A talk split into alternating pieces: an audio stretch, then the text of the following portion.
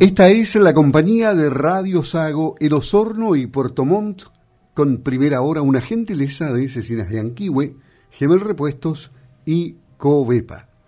Ayer estuvimos conversando durante la mañana sobre la encuesta nacional de victimización del comercio, proyecciones para el gremio en el escenario actual. Hoy hablaremos con Carlos Estangui, presidente de la Cámara Nacional de Comercio, Servicios y Turismo.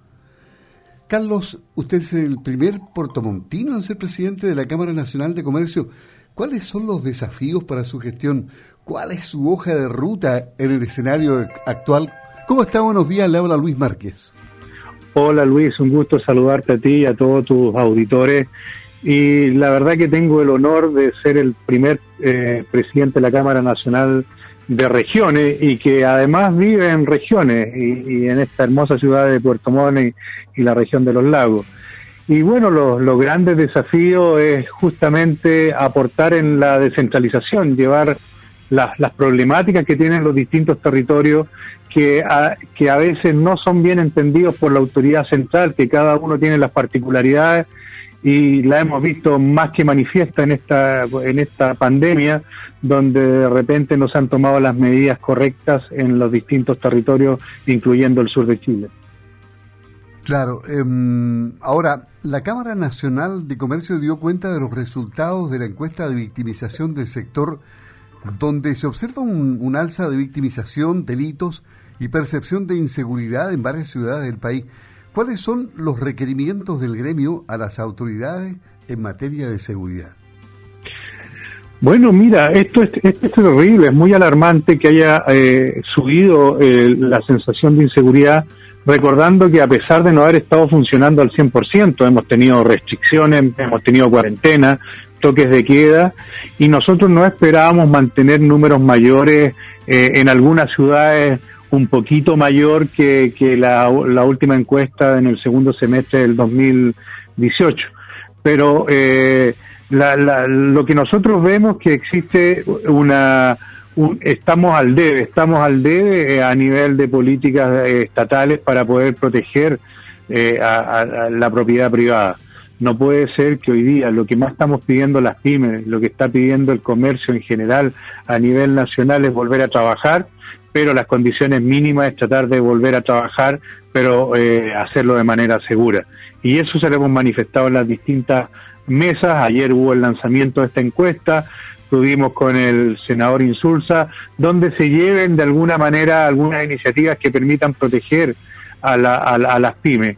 Y de ahí salió una iniciativa como primicia que ojalá sea patrocinada por él, de que los gremios podamos hacernos partícipe en estas, en estas demandas cuando un comerciante se ve afectado por el delito, porque muchas cosas no se están denunciando, ya sea porque el agotamiento, porque no se confía en, en, ciertas eh, eh, denuncias debido a, los malos resultados, pero a lo mejor nosotros como gremio podemos insistir y mantener este, esta, esta demanda por más tiempo.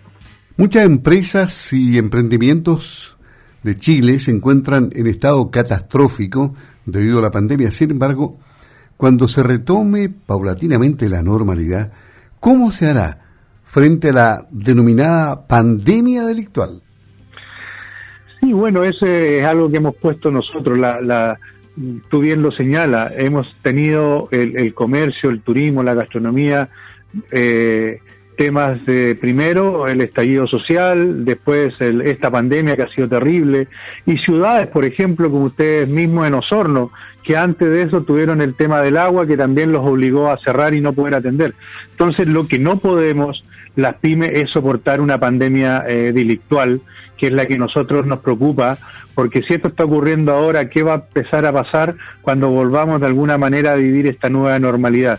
y ahí hacemos el llamado para que las autoridades, con la información que le hemos entregado, haga foco en los distintos territorios para podernos anticipar a lo que de alguna manera, con, en forma triste y preocupada, estamos mostrando con esta encuesta. ¿Se han sostenido encuentros con la subsecretaria de Prevención del Delito, por ejemplo, para abordar esta materia? Sí, se han, hecho este tipo de reuniones también en forma regional, eh, cada gremio ha manifestado esta problemática. pero claramente hoy día pareciera que no está dentro de las prioridades. Hoy día están eh, existe una preocupación de, del COVID, de, evitar aglomeraciones, de, de evitar eh, los contagios, pero se ha ido descuidando esto. Muchos de nuestros asociados eh, y me, llego a, la región de los lagos, que es donde hoy día nos están escuchando por, por tu emisora, eh, han denunciado que muchos de estos incidentes, muchos de estos desalojos de realmente de locales comerciales donde en forma vandálica han sido destrozados, son en horarios de, de toque de queda. Entonces, la verdad que estamos muy preocupados al respecto. Y ahora, ¿cómo influye también el comercio ambulante y el comercio informal, en la inseguridad o en la percepción de inseguridad del comercio? Eh, bueno, el comercio eh, ambulante, eh, en todas las encuestas que hemos hecho, que son 20, se manifiesta que donde hay mayor aglomeración de comercio ambulante aumentan los delitos. No estamos diciendo que los comerciantes ambulantes sean los delincuentes, sino que generan las condiciones propicias para que se produzca el ilícito y por otro lado eh, eh, la forma de que la ciudadanía no pueda desplazarse en forma cómoda, esto definitivamente genera una sensación de inseguridad mayor. La mayoría, sobre el 50% de los comerciantes que dicen tener comercio ambulante a su alrededor, eh, eh, eh, manifiestan que, han sido más víctimas y han sido revictimizados, que eso es lo que hay que considerar. Aquí no estamos hablando de percepciones ni de denuncias, sino que estamos hablando comerciantes, turismo y hotelería que fueron afectados por el delito. La multigremial de Osorno subrayó que el levantamiento de la cuarentena debe ir acompañada de medidas de apoyo a los pequeños comercios, con un robusto plan que inyecte liquidez y permita postergar las obligaciones financieras, considerando que hay emprendedores endeudados con los créditos FOGAPE y podrían aliviar la carga con subsidios directos y capital de trabajo. ¿Concuerda con esa mirada? ¿Cuál es la posición de la Cámara Nacional de Comercio al respecto?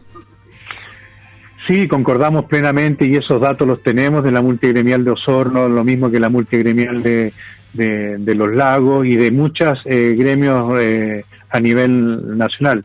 Eh, me toca participar en una mesa cada 15 días con el ministro de Economía donde hemos manifestado la importancia de ciertos subsidios, incluso de créditos y, ¿por qué no, un subsidio directo al pago de imposiciones? Porque muchas pymes que entraron al, al, programa de suspensión de empleo pensando que esto iba a durar un corto plazo, la verdad que se ha alargado prácticamente un año, por lo tanto no han podido tener sus compromisos eh, en, leyes sociales, eh, en, temas de salud que afectan a los trabajadores. Y en ese sentido tiene que ir una ayuda directa a aquello. Y por otro lado, este, este tema de que las pymes estén siendo afectadas por, por, por temas económicos no es una irresponsabilidad administrativa o porque se hayan gastado el dinero, sino que fueron forzados a cerrar en forma abrupta y hoy día lo que necesitamos es que estas pymes se reactiven, empiecen a trabajar porque tenemos que generar eh, mucho mucho empleo. Los grandes desafíos, Luis, es, volver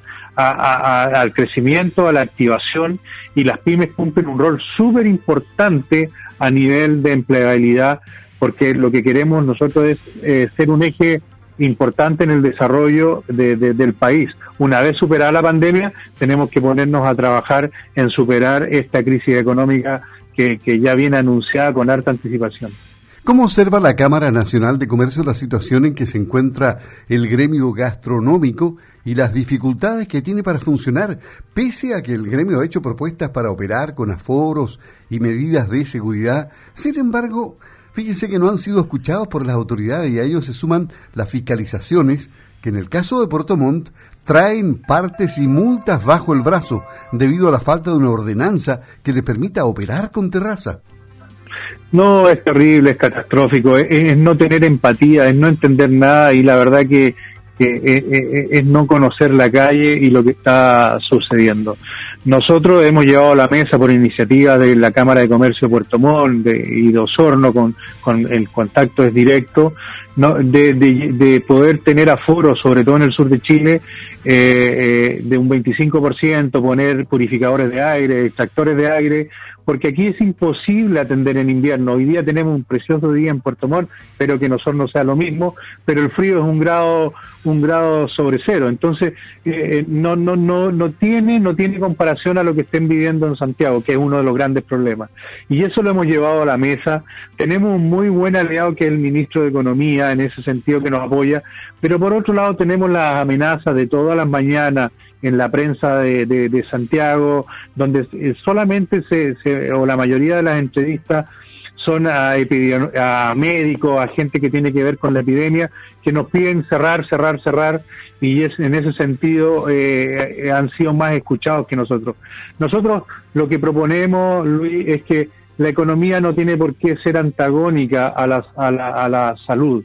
Nosotros podemos ser un aporte real en aquello, no hemos preparado con mucho tiempo, tenemos todas las medidas de seguridad, sobre todo la gastronomía en el sur de Chile, podemos abrir ventanas, podemos generar flujos de trabajo, pero lo único que pedimos es que se haga foco a las distintas eh, realidades de los territorios. La gastronomía ya no puede esperar más y yo creo que lo que estamos ocurriendo, el, que, el abastecimiento de, ese ocio, de poder compartir en forma regulada en un restaurante, con la distancia social, con, con, con extractores de aire o purificadores de aire, es mucho más sano y más seguro que lo que está ocurriendo hoy día en los barrios o en los hogares donde la familia igual necesita reunirse y se juntan y se hacen fiestas ilegales y se, y se comparte sin ninguna medida de seguridad. Entonces, yo creo que hay que ser más certero en las medidas que se toman y conversar y dialogar con todos los, actores para poder entre todos vencer esta pandemia. Bueno, le agradecemos a Carlos Estanque, presidente de la Cámara Nacional de Comercio, el conversar con Radio Sago y con Primera Hora. Esperemos que vaya mejorando el panorama de no tan solo del comercio, sino que del país y del mundo en general, porque esta pandemia ya nos ha trastocado la vida, Carlos. Sí, Luis, eh, muchas gracias por, por invitarme a tu programa y, y, lo que quiero hacer es un saludo, un abrazo fraternal a, las pymes, a las empresas, a los empresarios de este país, independiente a su tamaño, sobre todo los de la región. Ya queda menos, vamos a seguir trabajando. Primero fue en una etapa de poder eh, eh, mitigar de alguna manera el, el, el, el COVID, esta, esta pandemia. Pero ahora nos viene el trabajo más duro que va a ser es cómo los reactivamos, cómo los ayudamos a, avanzar en esta en este desafío que es poder crecer y volver a la normalidad, por lo menos en nuestro trabajo con las nuevas medidas que vamos a tener que ir adoptando. Así que un abrazo, fuerza y queda menos. Muchas gracias, Carlos. Buenos días, que esté muy bien. Buenos días.